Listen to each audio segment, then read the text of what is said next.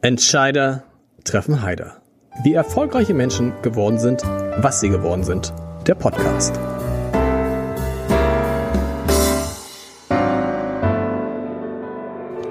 Herzlich willkommen. Mein Name ist Lars Heider.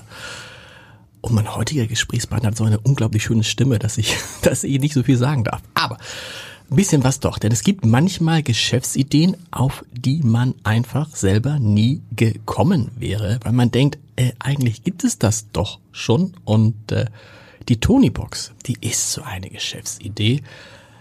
Eine, die ihre Gründer sehr, sehr erfolgreich gemacht hat. Und das eigentlich nur, weil eine CD in einem Kinder-CD-Player hängen blieb und hängen blieb und hängen blieb. Wir wollen heute in diesem Podcast über die Podcast der Kinder sprechen, so, sozusagen über Hören statt Sehen, überhaupt über dieses Hörerlebnis, was immer mal wieder eine Renaissance erfährt, jetzt vielleicht für, auf Dauer. Und deshalb freue ich mich, dass Markus Langer da ist, der Chief Product Officer von Tonys. Aber nicht nur das, sondern jemand, dessen ganzes Leben, lieber Markus, irgendwie mit diesem Hören und Sprechen zu tun hat. Ne? Von also das Ganze, das Ganze, ich hätte gar nicht gesagt, von Anfang an als zu sprechen gelernt das, aber das ist, beruflich ist das, wenn man sagen würde, was machen Sie? Ich mache was mit Sprechen und Hören. Genau, das kann man sagen. Und äh, es ist auch vollkommen richtig, dass äh, Hören und Sprechen mich fast mein ganzes Leben äh, begleitet. Ähm, und insbesondere das Hören, weil ich ja so ein typisches Kind äh, der Kassettenkindergeneration. Ja. Jahrgang 68? Genau also mit diesen, mit diesen, mit diesen Rekordern, ne, wo man dann die Kassette reinmachte, auf, dann drückte man Play und Record und hielt es vors Radio. Und hat dann das auf, hast du es auch noch gemacht? Das habe ich auch noch, das habe ich auch noch gemacht. Äh, vor allen Dingen, als es dann später so in der äh, Pubertät zum Musikhören über äh, ging Mel Sonders Hitparade, äh, das habe ich immer gehört und dann genau, dann sch sch schnitt man mit und ärgerte sich immer wahnsinnig, wenn der Moderator dann äh, in den letzten 30 Sekunden im genau. Fade-out schon mal reinsprach. Und äh, nervt hat man dann die Stopptaste gedrückt und äh, hat es in der nächsten Woche wieder versucht. Du hast angefangen als Musiker eigentlich, du wolltest eigentlich Musiker werden, Singer-Songwriter, hattest dann aber schon so ein bisschen Angst, dass das vielleicht doch nichts werden könnte. Ja, ich, ich würde vielleicht noch ein bisschen weiter zurückgehen. Ja. Also ich habe eigentlich ähm, ursprünglich mal auf Lehramt studiert. Ich auch. Äh, Latein und Theologie. ähm, das ergab sich so ein bisschen ja. aus meinem Schulprofil. Ich war auf einem humanistischen Gymnasium. Ich sage immer, ich habe ein sehr humanistisches Abitur gemacht mit Latein und Griechisch Leistungskurs. Äh, du hast Latein und Griechisch Leistungskurs? Ja. ja. Krass. Heute kann ich das auch nicht mehr nachvollziehen. Nein, ich habe es tatsächlich äh, sehr geliebt. Also ich habe eine starke Affinität offensichtlich zu toten Sprachen und finde das Griechische klanglich äh, tatsächlich schöner als das Lateinische. Mhm. Aber Latein bringt einem unheimlich viel, weil man ähm, lernt, Sprachstrukturen zu verstehen und das hilft einem dann ja auch weiter, insbesondere romanische Sprachen mhm. nachzuvollziehen. Ähm, genau, und habe hab erstmal äh, auf Lehramt studiert, habe dann aber gemerkt, das ist nicht meins. So nach dem ersten Lehramtspraktikum, das ich an meiner alten Schule machte, ich dachte, oh Gott, das die nächsten ähm, 40 Jahre vor der Brust zu haben, das, das ist es irgendwie nicht und habe dann gewechselt äh, zum Fach vergleichende Religionswissenschaft und habe dann noch so exotische Fächer wie äh, Kirchenbau und christliche Kunst der Gegenwart und Semitistik ähm, dazu studiert und Medienwissenschaft. Ja. Also das ist, glaube ich, die, die Klammer und die Brücke. Äh, das habe ich dann tatsächlich abgeschlossen mit einer Magisterarbeit und bin dann... Mit der Magisterarbeit religiöse Elemente in der Werbung. Genau, genau. Was sind denn religiöse Elemente in der Werbung? Naja, ich habe äh, eine Untersuchung gemacht, äh, interessanterweise basierend auf ähm, mehreren Jahrzehnten, Jahrgängen zweier Zeitschriften, mhm. nämlich des Spiegel und der Neuen Revue, um so zwei sehr unterschiedliche äh, Milieus äh, und, und ähm, Zielgruppen abzudecken. Und da habe ich ähm, sehr, ähm, also zurück bis in die 50er Jahre äh, untersucht, wie sich dann bis in die späten 90er Jahre die Darstellung in Werbeanzeigen, äh, die Darstellung religiöser Elemente, also man hat, man konnte das vielleicht ein schönes Beispiel, mhm. ähm, meditierende Menschen, die waren so in den 50er, 60er Jahren hochgradig suspekt. Das hat man irgendwie mit der Hippie-Bewegung assoziiert. Und wenn man, daran konnte man sehr schön sehen, wie die Akzeptanz von Meditation überhaupt von östlichen religiösen Strömungen wie Hinduismus und insbesondere Buddhismus, wie, wie das immer stärker positiv besetzt war, aber auch extrem natürlich funktionalisiert wurde und mit, mit klischeeartigen äh, Vorstellungen verknüpft mhm. wurde. Und das fand ich, das hat mich ähm, äh, immer schon sehr sehr interessiert also der Zusammenhang mit mit äh, von Religion und Populärkultur okay. im weitesten Sinne. Okay.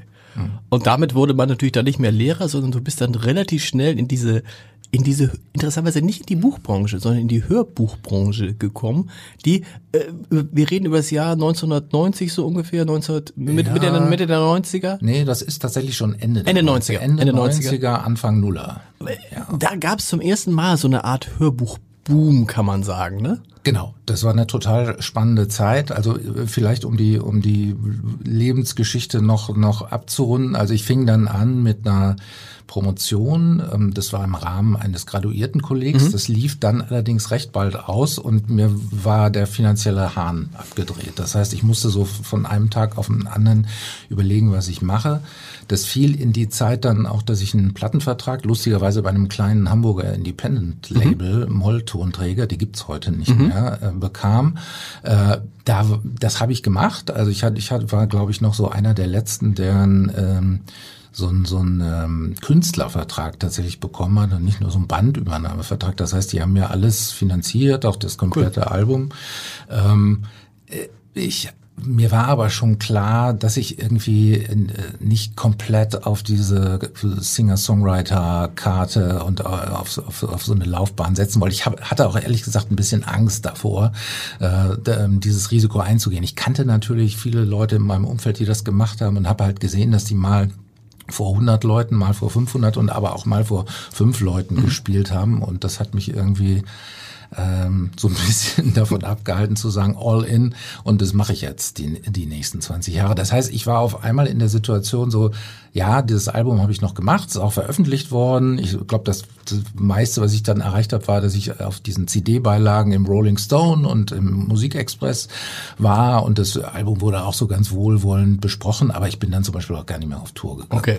Ähm, und ähm, dann, wie gesagt, Geldhahn abgedreht. Ich musste, irgendwo musste äh, die Kohle herkommen und habe mich dann, ähm, das war im Grunde reiner Opportunismus, bei einem ähm, Hörbuchverlag in meiner unmittelbaren Nähe oder in der unmittelbaren Nähe meiner Wohnung beworben.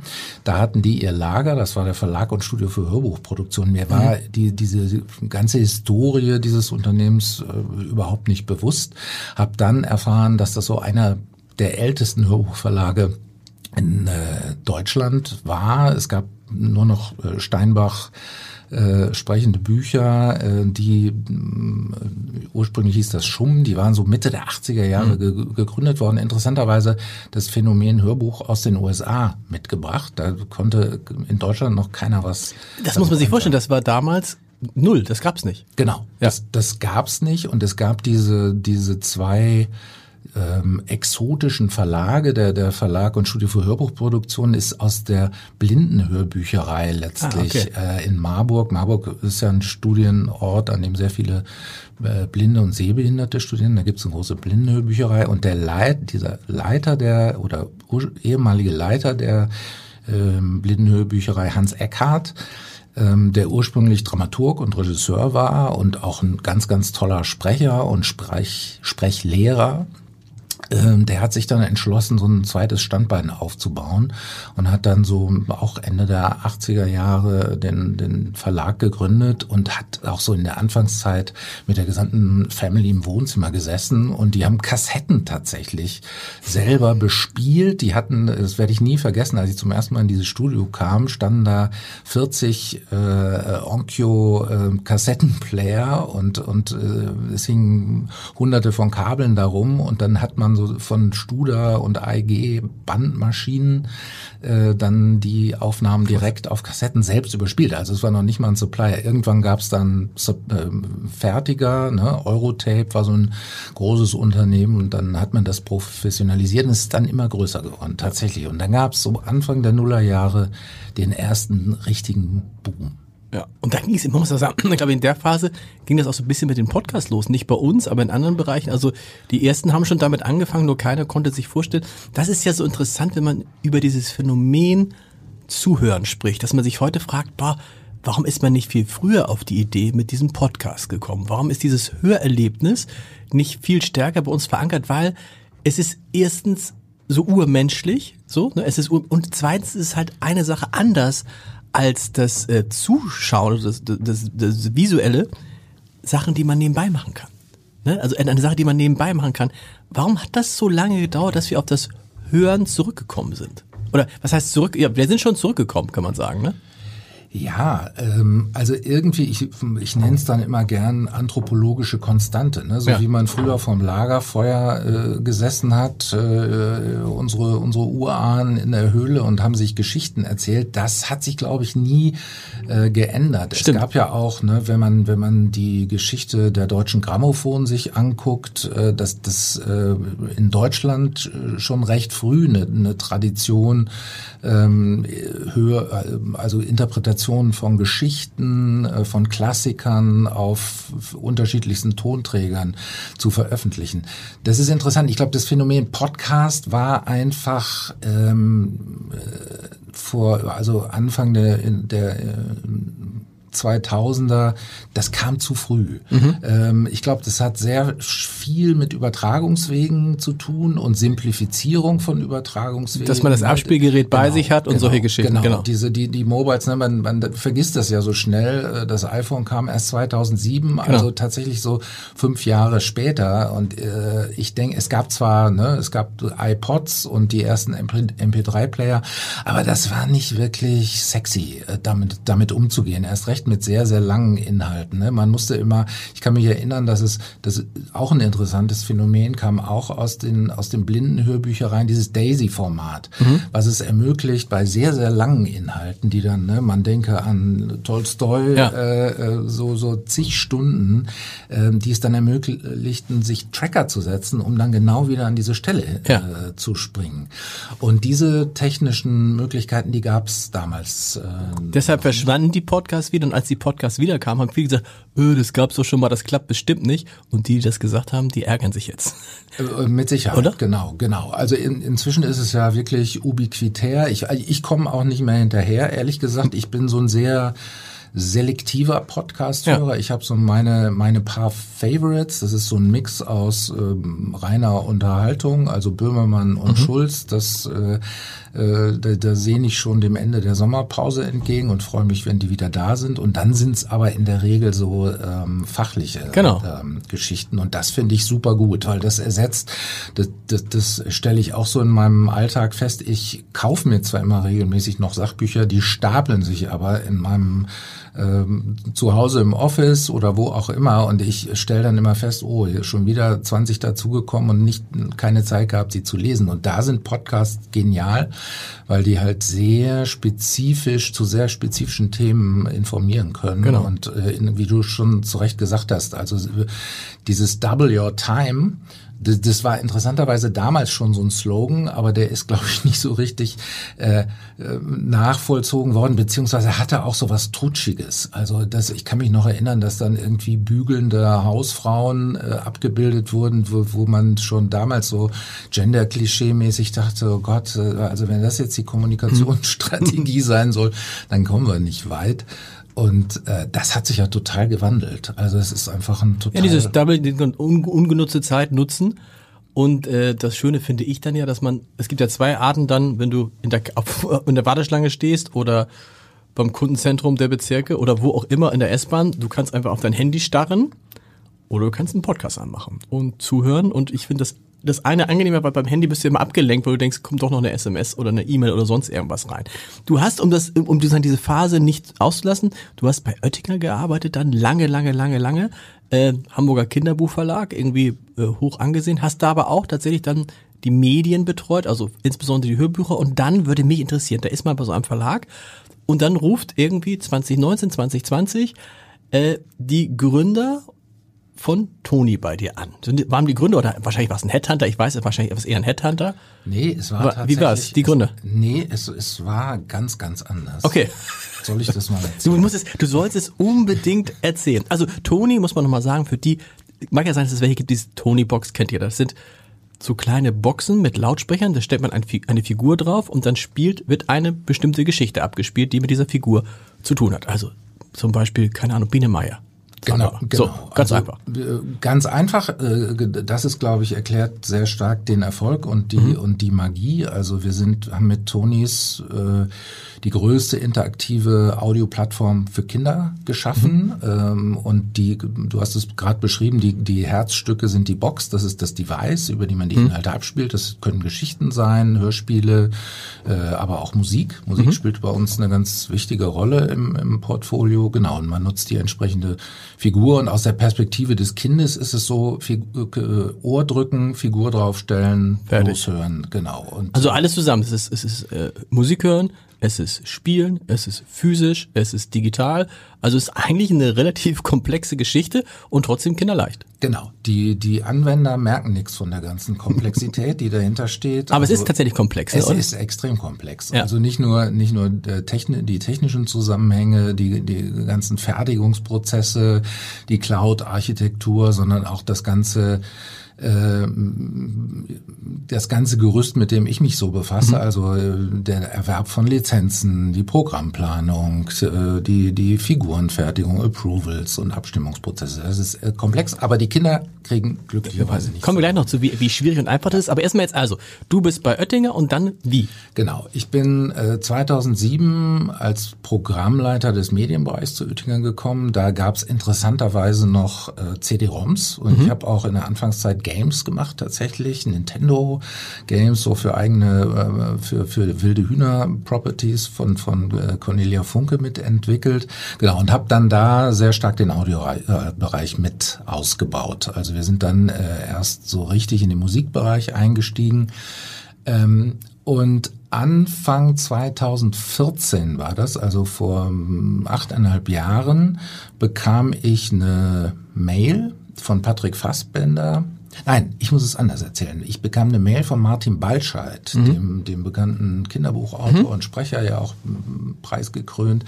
Und äh, der vernetzte uns und sagte, hi Patrick, hi Markus, äh, ich finde euch beide großartig. Äh, Markus betreut den Audiobereich und Hörbuchbereich bei Oettinger. Patrick, ihr müsst miteinander sprechen. Also, Patrick muss man sagen, einer der beiden Gründer. Genau, Patrick Fassbender, einer der beiden Gründer. Und das war noch so in der Anfangsphase, da kannte die, die Öffentlichkeit und die Welt noch nichts von den Tonis. Da war das eine sehr, sehr gute Idee und äh, ein Businessplan, den die beiden, äh, Patrick und Markus. Aber hast du das damals erkannt? Eine sehr, sehr gute Idee. Ich habe es am Anfang gesagt, man, man denkt ja, hä, was ist das jetzt das Neue? Äh, Es gibt ja CD-Spieler, es gibt, Kinder können sich alles anhören, was sie wollen. Was ändert das, wenn du ein Abspielgerät hast und da eine Figur draufstellst? So, da, da hätte ich, hätte, da hätte ich jetzt als Bank gesagt, nee Leute, komm, kommt mal morgen nochmal wieder mit einer, mit einer echten neuen Idee. Ja, ich glaube, das, was man erkennen konnte, wenn man genau genug äh, hingeschaut hat, war, dass die äh, physischen Tonträger zu dem Zeitpunkt, die es da noch gab, also Kassetten hat es ja auch noch sehr lange ge Stimmt. gegeben, darf man nicht vergessen. Ne? Drei Fragezeichen Kassetten gibt's heute noch. Äh, das ist dann ziemlich den Bach runtergegangen und aber auch der Niedergang der CD war damals schon deutlich zu Stimmt. spüren. Und äh, wenn man sich dann diesen Zusammenhang angeguckt hat, äh, eine, eine Alterszielgruppe so im Alter von ja im von zwei bis sechs, die setzt man ja nicht vor einen, vor einen iPod, äh, wo überhaupt Stimmt, nichts äh, zu sehen ist. Den gibt man auch Das nicht Handy unbedingt- nicht, Nee, genau. Den gibt man auch kein, kein Tablet in die Hand. Das gab's natürlich alles schon. Aber die waren ja nicht in der Lage, autark äh, irgendwas zu, be- zu bedienen. Da kommt wieder die Geschichte, die du Okay, eben stimmt. angedeutet hast, ins Spiel. Natürlich gab's so CD-Player. Ne? Ich hatte auch mehrere solcher Geräte, die dann traditionell nach, ne, Irre nach schnell kaputt Monaten gingen, ne? kaputt waren. Genau. Genau. Die CDs waren zerkratzt und es war einfach nur nervig. Also von autarkem Bedienen war äh, überhaupt nicht die Rede. Das war richtig so eine, das war, da muss man die Hersteller auch sich im Nachhinein fragen, das war einfach auf billig, billig, schnell billig produziertes Zeug, wo Genau. du wusstest, es ist, es hält nicht lang. Genau. Genau, das ist leider so eine, ich weiß nicht, ob es eine, eine, eine, eine Business-Strategie war, um dann sozusagen davon auszugehen, naja, die Leute werden dann schon eben das nächste Gerät Mhm. kaufen, weil es nicht wirklich etwas Besseres gibt. Aber jedenfalls war das, für, also bei mir hat es in dem Moment Klick gemacht. Ich habe da gesessen und dachte, wow, das äh, A, ne, kam sofort äh, die Idee, die ich ja auch gern gehabt. Und äh, B war, äh, weil, weil, weil ich eben diese sich überlagernden ähm, Entwicklungen gesehen habe. Also CD, wie gesagt, äh, äh, deutlich auf dem absteigenden Ast. In anderen Segmenten noch viel stärker. Im Musikbereich, im, im Kinderbereich war das relativ lange stabil. Ja. Das hat tatsächlich erst so vor zwei, drei Jahren angefangen, dass es signifikant nachgelassen hat. Davon, da, da haben die Tonis aber auch einen großen Anteil dran, dass äh, die CD jetzt mittlerweile, also im Grunde ist die nicht mehr relevant Genau. als Träger. Aber 2014, du bist ja seit 2020 bei den Tonis, das heißt, damals hast du gesagt, schöne Idee, macht mal. Äh, nee, das führte dann dazu, äh, dass, dass ähm, Oettinger als Gesellschafter eingestiegen ist. Ah, okay. Recht früh. Äh, also der ähm, Till Weitendorf hat äh, damals entschieden, ja, das ist, das ist äh, eine, ein Feld, in dem man auf jeden Fall äh, aktiv sein sollte und partizipieren sollte. Und das hat dann dazu geführt, dass ich tatsächlich fast fünf Jahre lang für Oettinger auch an den Gesellschaftersitzungen teilgenommen habe und zugleich äh, sehr viel Inhalt produziert habe für die Tonis. Also ich habe dann ähm, hab natürlich in der Anfangszeit Gespräche mit den beiden geführt. Wir haben sehr viel Oettinger-Inhalte lizenziert, also äh, Patterson und Findus, das Sams, ähm, andere Dinge mehr. Am Pippi Langstrumpf habe ich sehr lange äh, graben und ackern müssen. Das hat sieben Jahre gedauert, unterm Strich. Warum wollten die, wer hat da die Rechte jetzt am Pipi Äh, Langstrumpf? das die, sind die, das sind die äh, Enkel von Astrid Lindgren. Inzwischen äh, ist, ist die Urenkelgeneration auch schon mit. Äh, das ist so, bei Büchern verfällt das. Verfällt das bei Büchern auch nach, bei Musik verfällt das, glaube ich, nach 75 Jahren, äh, nach 70 nach Jahren. 70 genau, Jahren. Das, Und bei, bei Literatur nicht? Äh, doch bei Doch, auch Literatur dasselbe, auch, okay, genau. okay. Aber Astrid Lindgren ist Nee, ja, klar, klar. erst, Nur allgemein mal gefragt, genau. Die ist 2002 gestorben. Also das. Äh, Und warum haben die sich gesträubt, die äh, Urenkel, Enkel? Ähm, damals hatten sie, haben sie sehr stark die Haltung vertreten, alles was mit äh, sozusagen Ver Vermarktung, äh, in, auch in Richtung Merchandising, in Richtung Ah, okay. figürlichen Abbildungen, äh, alles was in diese Richtung geht, sei so fern vom, vom Werk Astrid Lindgrens und auch so von ihrer Haltung ja. Ähm, dass, äh, dass sie da sehr, sehr skeptisch waren. Okay. Also auch ge- gegenüber modernen Vertriebswegen wie, also ich weiß, ich habe sehr, sehr lange damals äh, um die Streaming-Rechte verhandelt, weil die immer gesagt haben, nee, das hat, ich- eigentlich finde ich das sehr gut. Finde ich auch, ja. So Also dann, dann die Uhr- Frage ist, ob dann, du brauchst ja dann die Pipi oben drauf. Genau. äh, genau. Und die haben, die haben halt gesagt, Streaming äh, zum Beispiel, da kommt so wenig rum. Nein, die, diese, diese Werke haben ihren Wert. Ne? Das, da geht ja nach wie vor heute ein Riss durch die Gemeinde. Also einerseits werden äh, wahnsinnig gute Umsätze damit äh, erwirtschaftet. Ne? Streaming macht inzwischen äh, nahezu 90 Prozent oder über 90 Prozent im, im, der Digitalerlöse aus. Also Download ist gar keine so große, so, hat gar nicht mehr so ein großes Potenzial.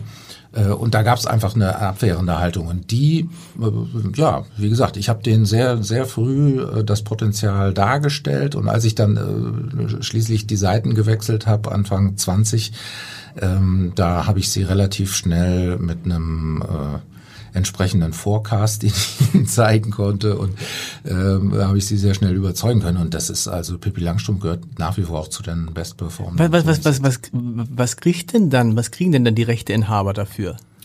Das darf ich jetzt nicht so offen Aber ist das, ist das, wird das prozentual gerechnet oder gibt es dann so eine Flatrate? Ja, da gibt's tatsächlich Unterschied, genau. Es gibt, es, gibt- das sind genau die beiden Wege. Also Okay. man kann, man kann ähm, prozentual, in der Regel sind es bei uns prozentuale Okay. Beteiligungen. Wir haben ja, da- das ist das Komplexe bei den Tonys. Wir zahlen ja sowohl für die Rechte, die Figur anfertigen zu dürfen. Das sind die gen- sogenannten Figuren oder auch Merch-Rechte. Wir brauchen aber ja auch die Rechte an den Audio. Äh, Absolut. Files und Audiospuren und deswegen ist das diese Doppel äh. Und ihr produziert das jedes Mal selber?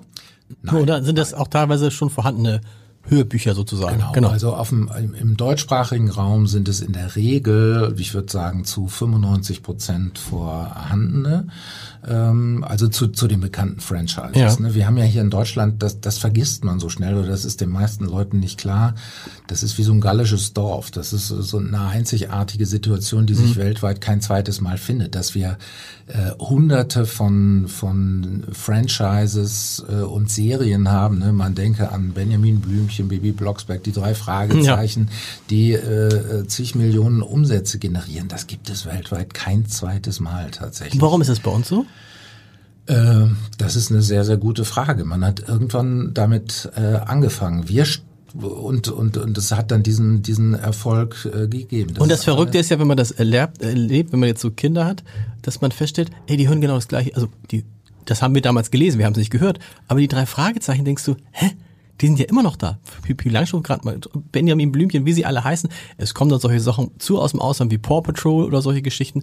Patterson und Findus, weiß ich gar nicht, ist, war in meiner Jugend, kann ich mich nicht erinnern, kommt, ist wahrscheinlich auch später gekommen.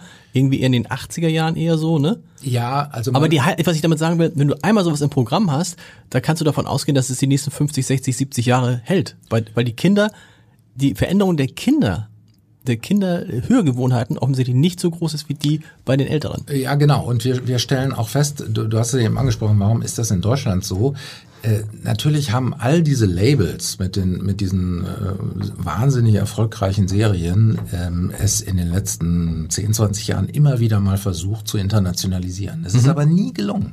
Ähm, über das Format CD nicht, äh, über ein rein digitales Format nicht. Es hat dieser Funke ist nie übergesprungen und das finde ich an den Tonys so spannend. Wir stellen fest, was was das Rezeptionsverhalten und das Interesse auch von von Kindern an äh, Hörgeschichten oder auch an Musik und vor allen Dingen durch diesen wahnsinnig simplifizierten äh, Abspielprozess anbelangt, dass das überall gleich ist. Also die Kinder reagieren überall gleich, wenn man ihnen ansprechende Inhalte äh, präsentiert, dann sind sie sind sie sofort dabei, entdecken diese diese Magie. Ich stelle da irgendwas drauf. Ich habe was selbst in der Hand. Also ich glaube, dieses äh, ähm, Moment, dass äh, Kinder merken, ich bin autark. Ich bin, ich muss, hänge nicht am Zipfel meines Papas oder meiner Mutter. Gib mir, stell mir das mal an, mach mir das mal, drück mal weiter, mach mal lauter, sondern die können das komplett selber machen. Ja, und dieses Gefühl, dass die, man, man in so eine Interaktion mit dieser Figur, ne, die Figur spricht auf einmal. War das der Grund für dich, 2020 rüberzugehen? Weil war das damals die Zeit, wo die, wo es hieß, jetzt wollen wir die Internationalisierung richtig vorantreiben?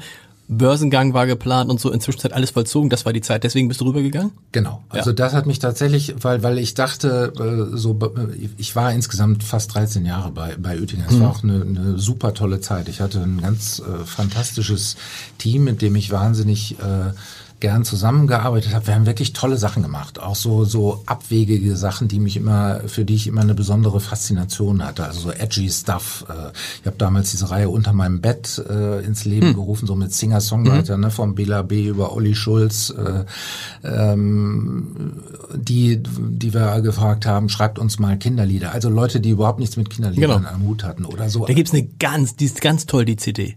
Es gibt sieben inzwischen. Achso, ich hab, ich kenne ich kenn nur eine. Ich kenne, nee, warte mal, ich kenne nur, genau. Schreibt uns Kinderlieder. Hast du auch die gemacht, wo äh, die Musiker Kinderlieder singen?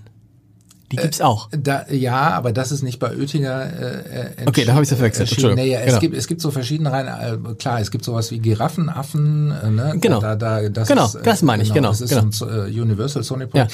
Das haben wir aber bewusst nicht gemacht, sondern äh, wir wollten mal den. Ich fand das künstlerisch und einfach reizvoll zu Klar. sagen, Leute zu zu fragen, die auch überhaupt die die äh, teilweise gar keine Kinder haben oder Kinder, die schon längst diesem diesem Alter entwachsen waren, also die nicht so einen wirklichen Draht dazu haben bei denen mal was rauszukitzeln. Und ich habe denen auch bewusst gesagt, beugt euch jetzt mal nicht akustisch runter und äh, versucht mit mhm. Krampf ein Kinderlied zu schreiben, sondern bleibt eurem Stil treu, bleibt auch eurem euer, eurer Tonalität treu und dann gucken wir mal, was da rauskommt. Und das war das war zum Beispiel so ein Projekt oder so abgefahrene Sachhörbuch äh, Titel wie Kuckuck, Krake, Kakerlake, auch teilweise mit Kraftausdrücken. Das ist eine holländische Autorin, damals beim äh, äh bei, bei Berlin Verlag oder Bloomsbury erschienen, wollte keiner als Hörbuch mhm. machen machen. Da habe ich ja gesagt, lass uns das einfach mal ausprobieren. Und wir haben alles an Preisen dafür gewonnen, die man gewinnen konnte. Jahrespreis der deutschen Schallplattenkritik und deutschen Hörbuchpreis. Und theoretisch bliebst du erstmal noch bei Oettinger oder bei Oettinger schon raus? Hatten die ihre Anteile schon verkauft oder sind die erst beim Börsengang rausgegangen? Äh, das war, äh, nee, es hat vorher noch mal einen Gesellschafterwechsel gegeben. Genau, die waren, die waren tatsächlich äh, vorher raus. Und der Börsenvergang ist ja erst Ende letzten Jahres. Genau. Und da muss man sagen, dass nochmal in den Zahlen damals äh, ist, ähm, sind die Tonys mit, das Unternehmen mit einer Milliarde Euro bewertet worden. Das zu Geschäftsmodellen, die ich nicht erkannt hätte. Und ihr, ihr, ihr weitet das jetzt, ihr weitet das jetzt aus, seid in Großbritannien unter anderem, in den USA. Du sagst, es funktioniert da genauso. Ist das tatsächlich so? Wird das ja auch gesagt, die Kultur, die Kinderbuch, Hörbuchkultur ist in Deutschland eine ganz andere als anderswo. Genau. Aber äh, unser Geschäftsmodell, unser Produkt mhm. funktioniert in all diesen Ländern. Also wir sind äh, das letzte ähm, Land, in das wir ähm, mit einer vollständigen Unit reingegangen sind, war Frankreich. Mhm. Das war im Herbst äh, letzten Jahres. Äh, in den USA äh, ist die Nachfrage wahnsinnig groß. Also es funktioniert großartig, aber wir müssen anders agieren. Also wir können nicht, äh, du hast eben eine IP wie Paw Patrol genannt mhm. oder Peppa Pig mhm. oder äh, selbst Disney-Inhalte. Ähm, da würde man jetzt die Erwartung haben, ja, das sind alles global agierende Medienkonzerne, die drücken auf den Knopf und äh, können uns dann eine, eine Audioproduktion lizenzieren. Das ist überhaupt nicht so. Mhm. Also wir müssen teilweise sehr, sehr großen Aufwand betreiben, mit vielen unterschiedlichen Abteilungen sprechen. Disney ist ja auch nicht ein Monolith und Disney, sondern es gibt Disney Publishing, es gibt Disney Consumer Products, es gibt Disney Music Group. Also wir haben teilweise etliche Ansprechpartner in den Unternehmen, äh, denn für, für die ist dieses Produkt oder war, nee, mittlerweile ist es sehr vertraut, weil sie, weil sie einfach. Aber erstmal so, hä? Genau. Es, und es ist vor allen Dingen völlig ungewohnt, weil wir ja, ich habe es eben schon gesagt, Lizenzen aus unterschiedlichen Bereichen äh, bekommen. Und das heißt, plötzlich müssen die lernen, die, da, die, sie müssen äh, an unterschiedlicher Stelle miteinander sprechen, um eine, eine konsistente Gesamtstrategie auch in der Zusammenarbeit mit uns als Lizenzpartner zu führen. Das ist für die auch neu. Gibt es da welche, die sagen, nee, mache ich nicht? Habe ich bis jetzt noch nicht äh, äh erlebt. Weil so also, die, die, wie gesagt, die Erben von, von Astrid Lindgren haben sie ja kurz gesträubt, aber sowas ja, die, die haben, ne, die haben sich nicht kurz, die haben sich sieben Jahre, haben sich sieben Jahre gesträubt. Aber man muss ja auch ehrlicherweise sagen, ähm, als ich die ersten Gespräche mit ihnen äh, geführt habe, da war das nur eine Idee. Und okay. da, das verlangt dann schon, äh, oder hat, hat denen damals genau die, die Vorstellungskraft. Heute ist es mehr. Als, wo sind wir jetzt? Verkaufte Tony-Boxen weltweit? Über drei Millionen schon? Äh, ja. ja, also wir haben, ähm, ich, ich kann mich jetzt auf die äh, zuletzt veröffentlichten Quartalszahlen Zahlen äh, beziehen, da sind es äh, über 3,7 Millionen verkaufte Tony-Boxen und über 44 Millionen Tonys. Also wir haben festgestellt, wir verkaufen alle zwei Sekunden einen Tony. Und das ist natürlich cool, weil ihr habt beide. Wenn man jetzt an die Wertschöpfung denkt, ihr habt einmal das Abspielgerät und ihr habt letztendlich, sind die Tony ja so eine Figur gewordene CD, um es mal vorsichtig zu sagen. Was ist da, was sind die erfolgreichsten Tonys in Deutschland? Ähm, das ist ein Mix. Also wir haben tatsächlich riesigen Erfolg mit unseren Eigenproduktionen. Tatsächlich. Ähm, wir mhm. unmittelbar, nachdem ich dann zu den Tonis stieß, haben wir ein großes Projekt losgetreten, nämlich erstmal alle traditionellen Kinderlieder äh, neu zu produzieren mhm. und mit eigenen Produktionen mhm. zu besetzen. Und die, da ist an vorderster Front äh, sind die Spiel- und Bewegungslieder äh, zu nennen. Das ist Wahnsinn. Also und was ist da für eine Figur? Was kommt für eine Figur drauf? Äh, die hat ähm, die äh, Frau von Patrick, dem Gründer, mhm. die äh, Nina Fassbinder, die selbst auch Designerin ist, die hat uns für diese ganze Reihe ähm, ähm, neue Charaktere Ah, okay. entworfen. Das sind so verschiedene Tiere. Die haben wir inzwischen lustigerweise auch äh, auslizenziert. Wir haben eine Kooperation mit mit Affenzahn, dem dem ähm, ähm, Kinderrucksackhersteller gehören ja zu, zu Fontauf, ne? Ergobag, Satch und so, das kennt man alles. Und die haben unsere äh, Favorite äh, Children's Songs Helden als äh, ähm, Rucksäcke in verschiedenen Größen umgesetzt. Die bieten wir jetzt seit kurzem. Und es gibt Geschichten. Es gibt Geschichten, die ihr selber herstellt. Mit, also das, was ein klassischer Buchverlag eigentlich macht. Das heißt, ihr sucht Autoren, die schreiben eine Geschichte, daraus wird dann ein Hörbuch und dann geht alles weiter so. Genau. Genau. Damit, damit haben wir angefangen. Das ist natürlich ein langwieriger Prozess. Ähm, in Deutschland haben wir ja die Situation, dass wir einen sehr gesättigten Markt haben. Ne? Also da, da ist es gar nicht so leicht, Leerstellen und Lücken zu finden. Wir haben aber ein paar Lücken identifiziert, also zum Beispiel dieses ganze Thema ähm, gute Nachtroutinen, zu Bettgeschichten. Es gibt natürlich unendlich viele, aber da haben wir gesagt, da gehen wir nochmal einen spezifischen Ansatz. Das werden wir, ähm, da, da wird man schon bald Näheres dazu hören zu, zu diesem Thema. Genau, und dann gibt es auch weltweit natürlich ähm, Themen, die von großer auch gesellschaftspolitischer Relevanz sind. Also das ganze Thema Diversität spielt natürlich in den USA eine ganz, ganz große Rolle. Da haben wir jetzt vor kurzem den Pride Tony mit eigenen Inhalten gelauncht. Wir sind in diesem ganzen Feld ähm, edukativer Content, also Wissensvermittlung für sehr kleine Kinder, aber auch durchaus ältere Kinder dabei, ähm, neue Inhalte zu entwickeln und haben natürlich auch den Anspruch, und das ist ja der Vorzug, wenn man eine so große Plattform hat, dass man ähm, durchaus äh, den nächsten weltweit äh, äh, bedeutenden Kinderhelden und die entsprechende Kinderserie Und vielleicht, vielleicht alles, ohne dass es das Buch dazu gibt, ne? Oder gibt ihr auch Bücher dazu raus dann?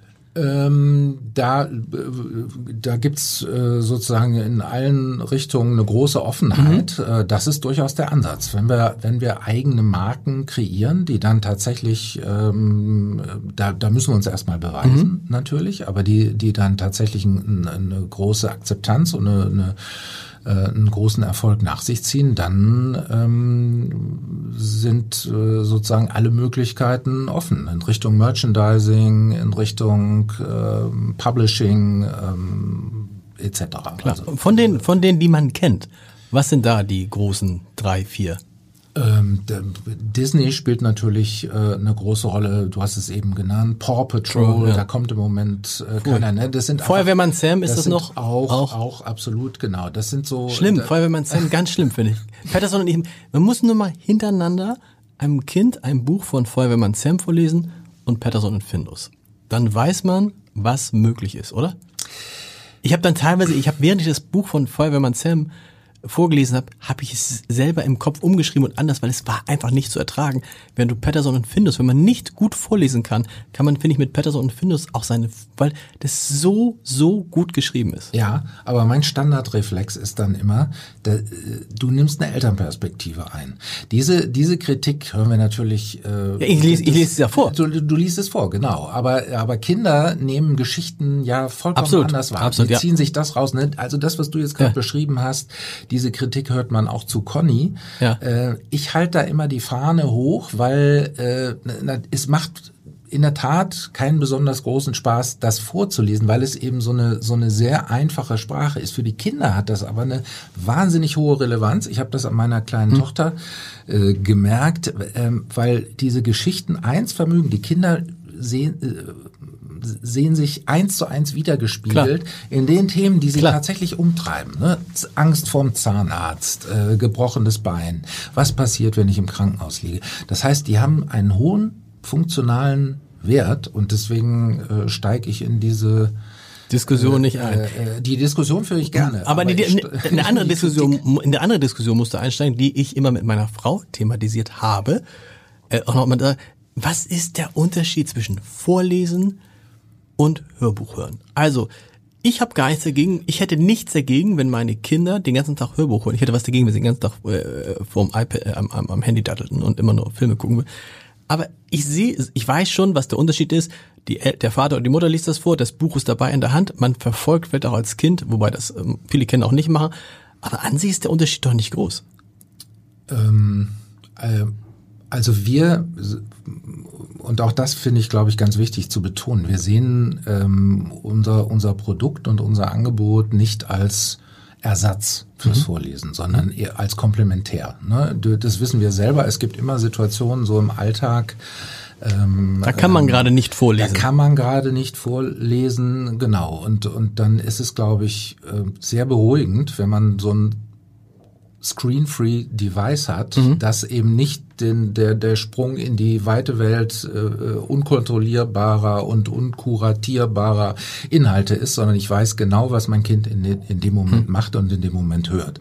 Also Kuration ist für uns total wichtig. Aber um zu deiner Frage zu kommen, ich glaube, der wesentliche Unterschied ist, und ich bin ein passionierter Vorleser, ich lese jeden Abend äh, wow. Äh, vor, seit, weiß ich nicht, meine großen Töchter sind jetzt 17, äh, und die kleine ist acht. Also die besteht auch immer noch darauf. Ja, es macht ja, es macht da auch Spaß und ähm, ich merke, ich habe das jetzt gemerkt für diesen Podcast, es schult auch so ein bisschen die Stimme. Oder? Also viel Total. vorlesen ist wie mit allem. Viel laufen wirst du schneller, bist du besser. Wenn du viel vorliest, sprichst du auch deutlicher, pointierter und so weiter. Total. Ja. Das ist eine, eine super Routine. Ich liebe es auch in unterschiedliche Rollen zu schlüpfen. Mhm. Also ich fackel dann auch tatsächlich so ein Hörspielfeuerwerk ab. Meine Frau ist manchmal ein bisschen genervt, wenn es dann etwas äh, lauter zur Sache geht. Ja, aber ich glaube, der wesentliche Unterschied ist die Nähe und ja. auch die Möglichkeit zur Interaktion. Also wenn das Kind dann, äh, und das ist oft so, dass meine Tochter mich, was heißt das, was, was bedeutet ja. das? Und das kann ein, ein Hörinhalt, egal auf welchem Wege er rezipiert wird, natürlich nicht, nicht leisten. Ne? Ja, höchstens eben nachgelagert, dass das Kind dann sagt, ich habe da was gehört, äh, was, was bedeutet denn das? Aber wie gesagt, da ist es eher, ist eher die Situation so, dass die Kinder sich das rausziehen, was sie verstehen. Und alles andere bleibt dann, äh, kann auch auf einer Metaebene äh, bleiben. Ich persönlich liebe immer äh, Inhalte und Texte, die für die Eltern, die ja oft mithören müssen, ne, in bestimmten. Rezeptionssituationen, ja. also im Auto oder wo auch immer. Äh, und das war im Übrigen auch meine Triebfeder bei den bei der Musik, die wir gemacht haben. Es soll auch für Eltern erträglich sein.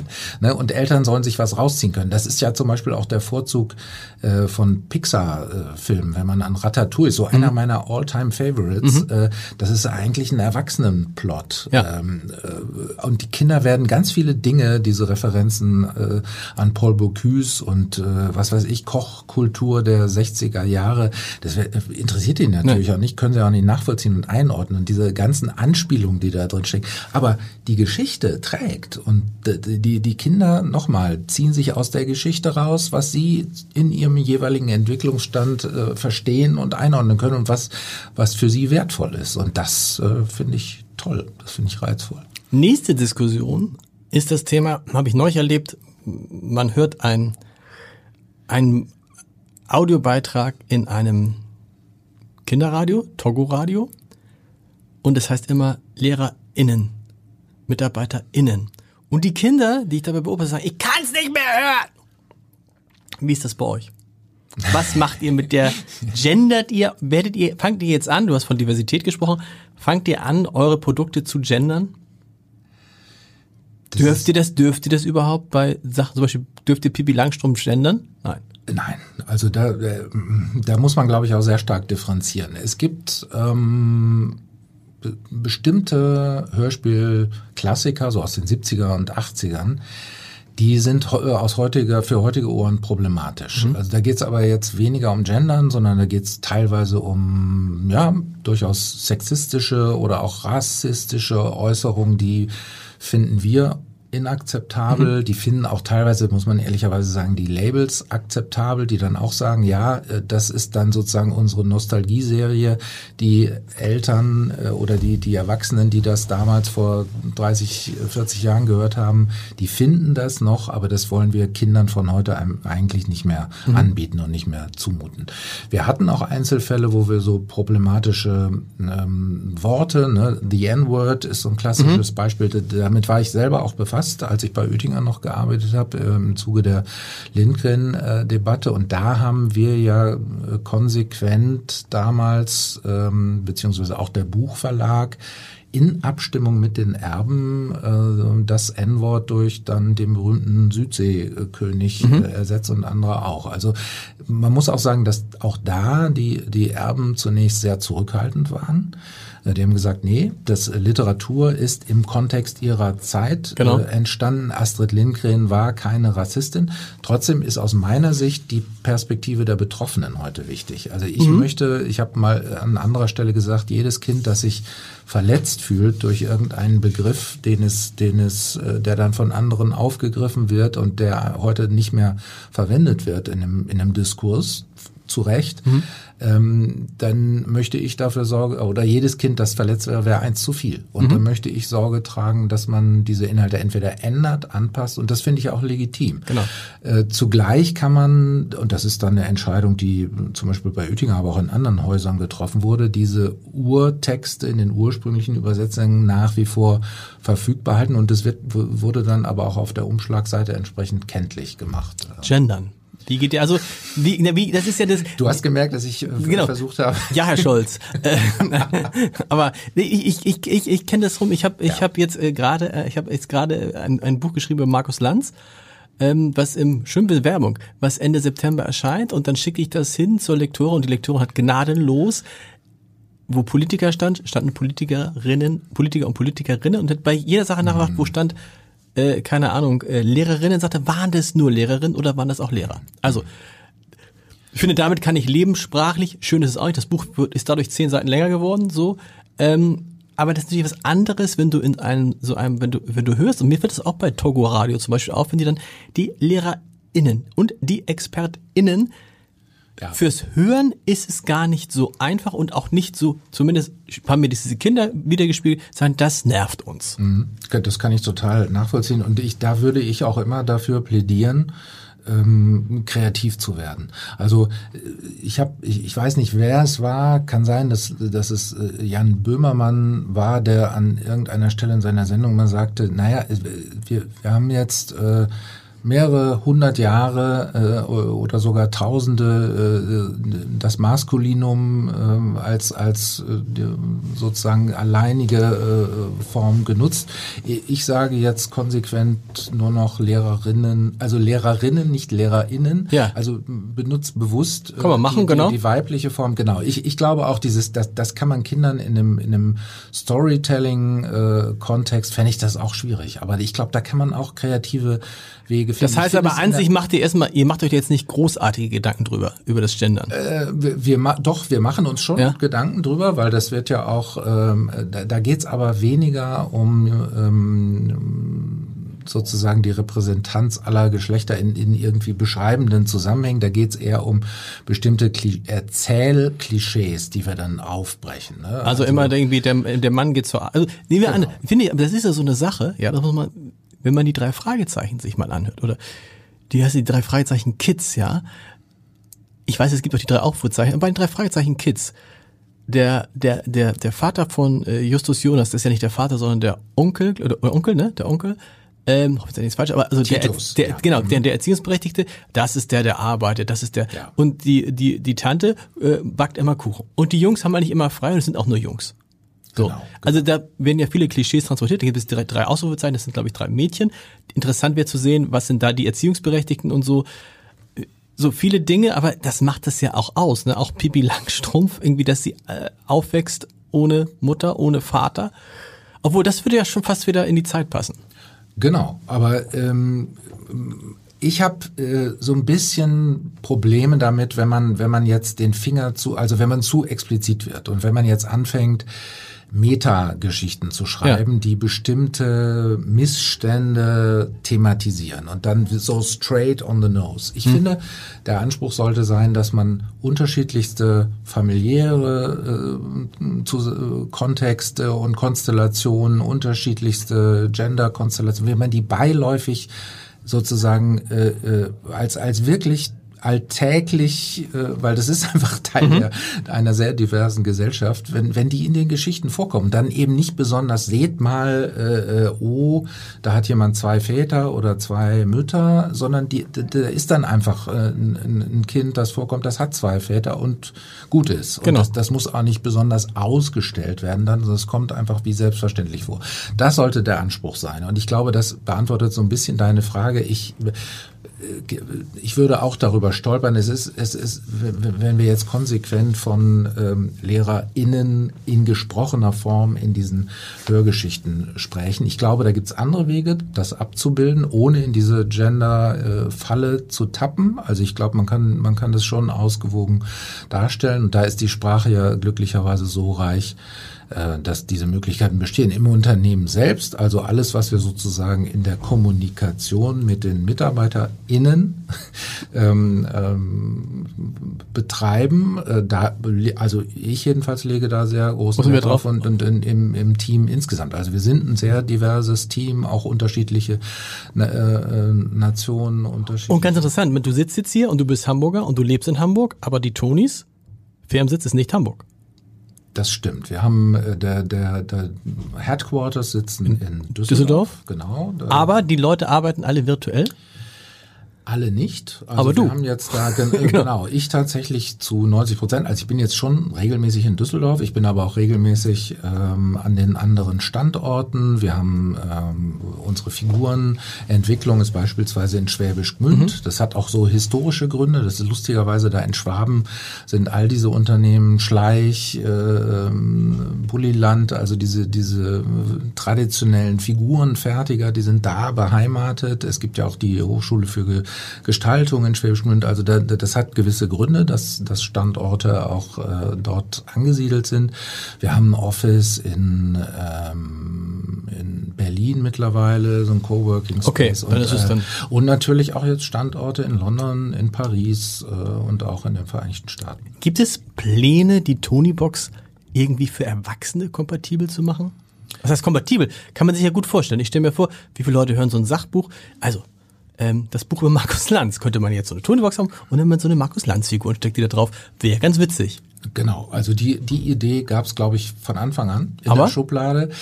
Naja, wir haben dann, äh, es kommt immer mal wieder auf den, auf den Tisch, wir haben dann gesagt, wir, wir lass uns mal fokussieren. Also Ideen, mhm. ich könnte jetzt den Rest der Zeit damit äh, verbringen, Ideen runterzurasseln, ja. die noch in irgendwelchen Schubladen sind, die alle super sind. Ja.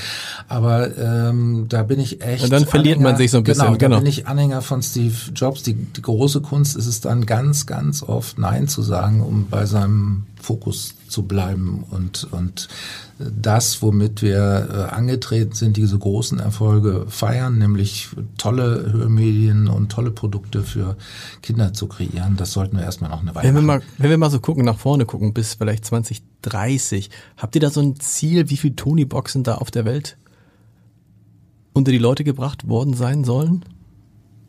Ja, wir haben, wir haben ein Ziel, aber das äh, ist, glaube ich, auch noch stärker ausdifferenziert. Also es mhm. soll ja nicht, ne, man könnte ja sagen, ja, toll, ihr habt die Box, ihr habt die Figuren, äh, One-Trick-Pony. Wie lange mhm. wollt ihr das denn eigentlich noch machen? Und ich mhm. glaube, die die, ähm, die, die entscheidende strategische Weichenstellung und, und unser Job auch, den wir, den wir haben, ist, ähm, äh, das Produkt einfach weiterzudenken. Und das, das wird passieren. Insofern schmeiße ich dir jetzt keine Gesamtzahl rüber, sondern die Kunst wird es sein, äh, beziehungsweise es ist wichtig zu begreifen, dass wir eine Plattform sind, mhm. die jetzt gar nicht so unmittelbar, ja, es gibt diese Kernprodukte. Ähm, Stimmt, ihr seid jetzt kein Kassettenabspielrekorder. Nein, wir sind vor genau. allen Dingen auch eine Inhalteplattform. Ja. Und diese Inhalteplattform kann sich äh, sehr, sehr unterschiedlich manifestieren und unterschiedlich äh, umgesetzt werden. Und das wird, wird äh, sehr spannend werden, was uns da in den nächsten Jahren noch begegnen wird. Zum Schluss müssen wir noch über zwei Zitate sprechen. Ich schicke ja immer allen meinen Gästen einen Fragebogen.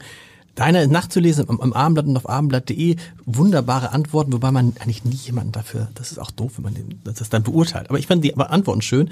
Ich hoffe, du kannst sie noch, kriegst sie noch zusammen zitiert. Ähm, das eine ist so eine kleine Anekdote von einer Jobinterviewerin. Weil eine Frage in diesem Fragebogen ist, was ist deine größte Schwäche? Und du antwortest dann, ich fange an, eine Jobinterviewerin fragt äh, den Bewerber, was ist ihre größte Schwäche? Ehrlichkeit. Und die Jobinterviewerin sagt dann was, weiß ich gar nicht mehr. Äh, die sagt, äh, äh, das ist doch keine Schwäche. Und darauf sagt er? Und darauf sagt der Bewerber, ist mir doch scheißegal, äh, was Sie denken. Sehr gut. Und dann kriegst du das noch zusammen. Ich habe es mir leider nicht rausgeschrieben. Das Zitat von Jean-Jacques Rousseau zum Thema Geld. Wie wichtig ist Geld? Oh, da bin ich jetzt tatsächlich äh, unsicher, ob ich das äh, 100 also ich kann es sinngemäß, sinngemäß ja. äh, wiedergeben. Also das Geld, das man hat, ist tatsächlich die Grundlage äh, für Freiheit und Genau. das Geld, dem man nachjagt, ist die Grundlage und die Basis für Knechtschaft. Ich glaube, es ist exakt so äh, zitiert. Markus, vielen Dank. Es hat große, äh, große Freude gemacht. Ähm, hast du selber eine Tony-Box zu Hause? Ja. Ja, mehrere. Und was ist von deinen Kindern, die, ab wann, ab wann fällt das, ist es für Kinder nicht mehr interessant? Ist es so sechs, sieben, acht raus? Es, äh, also lustigerweise hört meine Tochter, ich bin nämlich eben gerade, ich habe jetzt eine für das für das Fotoshooting auch Hm. Ah, äh, gesucht. Das ist tatsächlich die Box, die meine Tochter bekommen hat, als sie anderthalb oder zwei war. Also so äh, eine der ersten Boxen und die ist jetzt acht und äh, hört immer noch und fährt äh, auf jeder Auto längere Autofahrt muss die Tony-Box mit und äh, natürlich immer die jeweiligen äh, aktuellen Helden. Jetzt geht sie so ein bisschen dazu über, etwas längere Inhalte Mhm. zu hören. Es war ganz, eine ganze Zeit lang waren es Peppa Pig und Paw Patrol und natürlich Pippi Langstrumpf war jetzt toll. Äh, wir, wir, wir haben die Sommerferien gerade in Schweden Mhm. verbracht. Das heißt, da hat sie sich im Vorfeld nochmal mit Michel und äh, Pippi Langstrumpf ähm, beschäftigt. Was war deine aller, allerletzte Frage? Aus deiner Jugend? Ich sag erstmal, ich, ich erinnere mich immer noch an, an Abende, an denen ich Hani und Nanni gehört habe. Ich weiß nicht warum, aber ich habe Hani und Nanni geliebt. Mit Madame fürchterlich. Ich weiß nicht, ob du es noch kennst, Hani und Nanni. Hani und Nanni, kennst du Hani und Nanni? ich- Nein, ja, hast du nicht, aber hast du ich nicht, na- Kenne ich natürlich, habe ich aber tatsächlich. du hast schon die drei Fragezeichen. Gab's ja. Ich habe die drei Fragezeichen gehört und ich habe dann auch, es gab dann bei Europa so eine Reihe, ähm, also nee, es geht tatsächlich noch weiter zurück. Ich habe ganz viel meine meine ähm, Hörbuch, Hörspiel, Audio äh, Erfahrung begann mit Platt, mit Schallplatten tatsächlich und ich hatte äh, eine dieser ersten Sesamstraßenplatten. Das war so meine erste Platte aus dem Jahr 72, also da war ich vier äh, und die habe ich geliebt. Die habe ich auch immer noch äh, und das war jetzt ganz toll. Wir hatten ja mit dem Sesame Street äh, Workshop äh, zu tun. Da haben wir tatsächlich auch eigene Inhalte entwickelt für Elmo, für Krümelmonster und jetzt äh, einige andere Sachen und das war ganz äh, ganz toll mit der mit der Präsidentin da zu sprechen. Ich habe denen auch meine äh, abgenudelte Platte äh, äh, gezeigt und äh, in die Kamera gehalten. Ein, ein großartiger Job. Und ich kann allen, die die, die, die drei Fragezeichen äh, lieben, ich hatte leider noch keines, glaube ich, auch schwer, die in einen Podcast zu kriegen, weil die natürlich wissen, was ihre Stimmen wert sind. Aber wir hatten schon mal Justus Jonas in diesem Podcast. Es war aber nicht Justus Jonas, sondern es war Kevin Kühnert. Und wenn man Kevin Kühnert zuhört und die Augen schließt, achte mal, versuch es mal, Oh. er spricht wie Justus Jonas. Es ist irre. Toll. Markus, vielen Dank. Ich danke dir. Hat sehr viel Spaß gemacht.